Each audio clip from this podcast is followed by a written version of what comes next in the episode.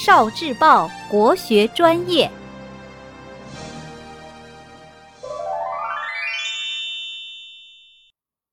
庄子谈目标。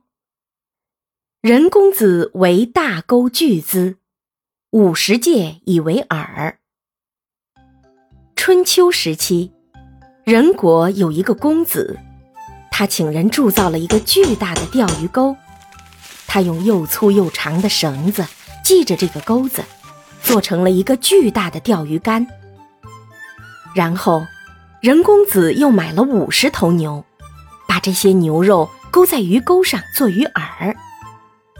任公子来到了会稽山的山顶，把钓钩和鱼饵扔进东海里去，蹲下来钓鱼。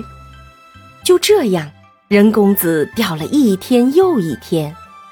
一年过去了，他一无所获，但是任公子还是像以前一样悠然自得地坐在那里钓鱼。后来。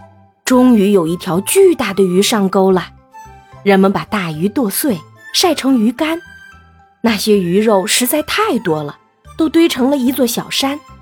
从浙江到岭南，家家户户都吃到了任公子送的鱼干。庄子讲任公子钓大鱼的寓言故事，是想让我们知道，一个人只有树立了远大的理想和目标。并且为了这个目标持之以恒的努力，才有可能获得成功。聆听国学经典，汲取文化精髓，关注今生一九四九，伴您决胜大语文。